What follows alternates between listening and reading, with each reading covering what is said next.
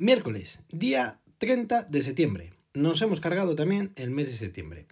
Episodio 174. 3.897 nuevos casos en las últimas 24 horas.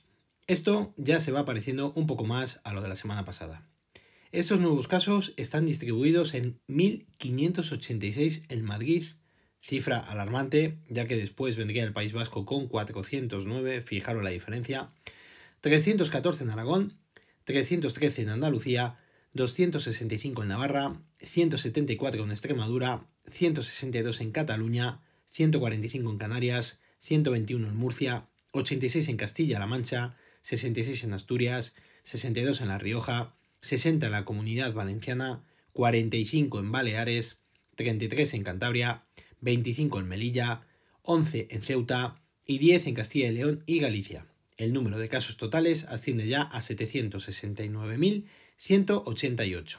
En cuanto al número de casos diagnosticados en los últimos 14 días, han sido de 133.604 y en los últimos 7 días de 56.509.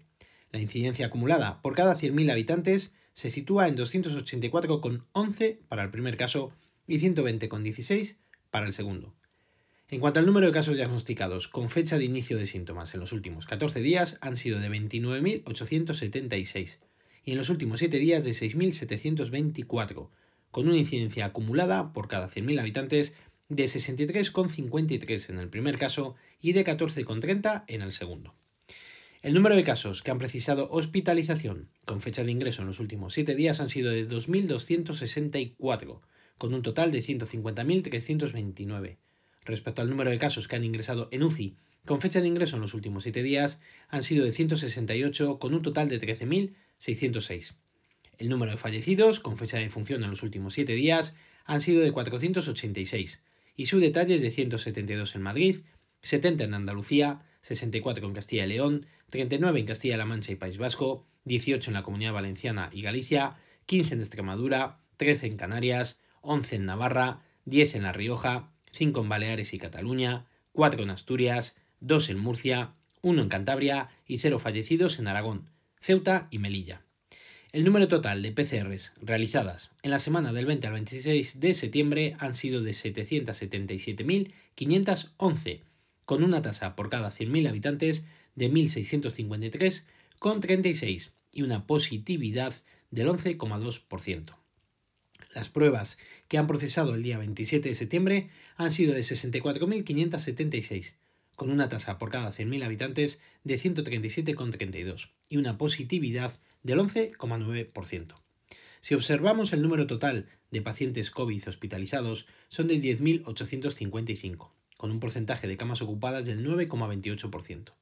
El número de pacientes COVID que se encuentran en las unidades de cuidados intensivos son de 1.539, eso supone un porcentaje de camas ocupadas del 17,93%.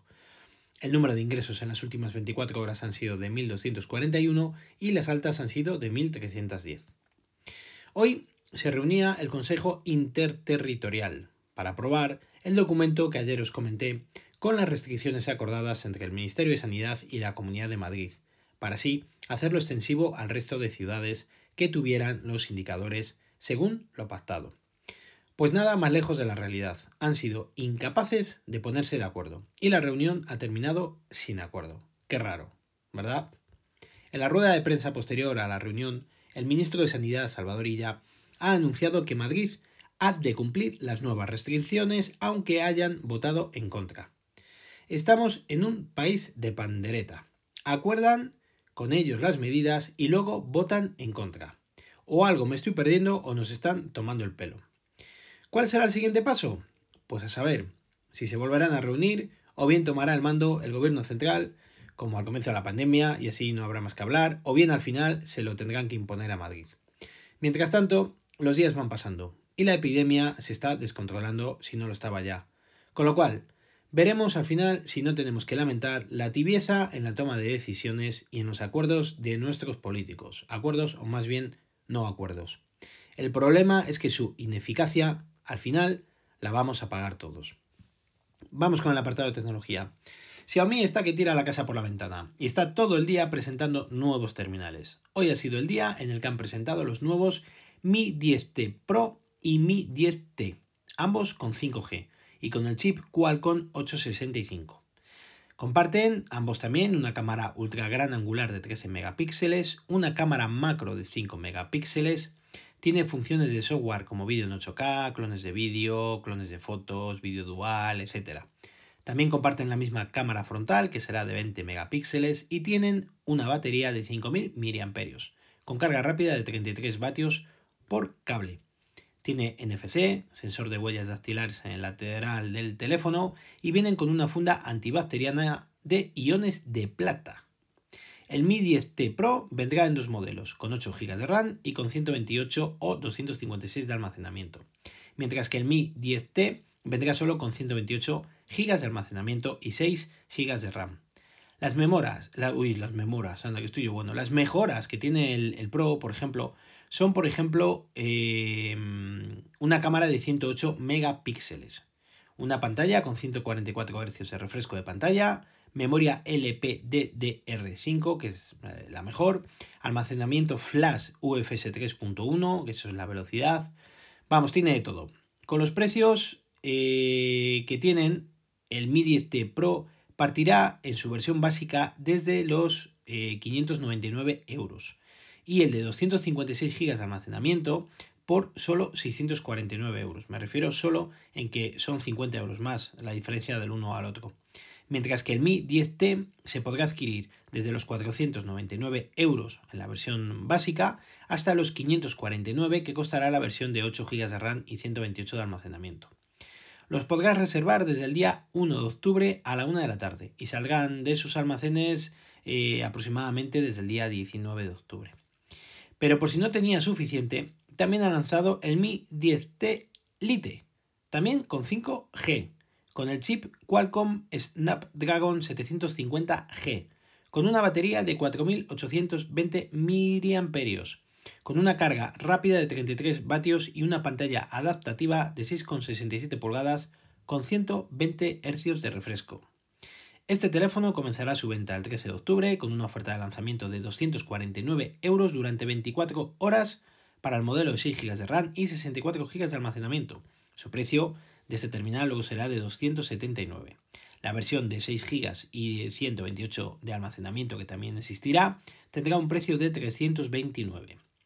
Por lo que veo, así con, con las características de este Mi 10 Elite, os diría que es un poco X3 como el que tengo yo con conocimiento de causa vitaminado, con otro chip más potente y sobre todo con el 5G por bandera. Sin embargo, tiene menor batería que el, que el Poco. Eh, parece ser que es por el tema de las antenas y de todo, de todo el 5G que lleva. Mi opinión sobre lo que han presentado, pues la verdad es que se tratan de unos teléfonos con unas especificaciones sobre el papel, ¿vale? De alta gama, a un precio muy contenido, que no son baratos, evidentemente, pero tienes tres variedades para elegir y son terminales muy completos y todos con 5G, que el terminal más barato que estará en oferta, eh, os he dicho el Mi 10 Elite por 249 euros con 5G, cuando la mayoría de las compañías telefónicas habéis escuchado que están poniéndose las pilas, pues hombre, me parece un buen precio y yo creo que van a pintar muy bien y que van a tener muchas ventas. Lo que pasa es que tienen tantísimos terminales que yo creo que están, están muy, digamos que muy repartidas, ¿no? Las ventas, porque con tantísimo terminal, cuando compras uno te están sacando otro y ahora de tres en tres los presentan, en fin, ¿qué lo vamos a hacer? Nada más, amigos y amigas, mañana más y mejor. Si queréis contarme algo, lo podéis hacer al email elgafaspodcast.com o en Twitter como arroba elgafaspodcast. Recuerda visitar mi blog, os dejo la dirección en las notas del episodio. Un saludo a todos y muchas gracias por vuestro tiempo.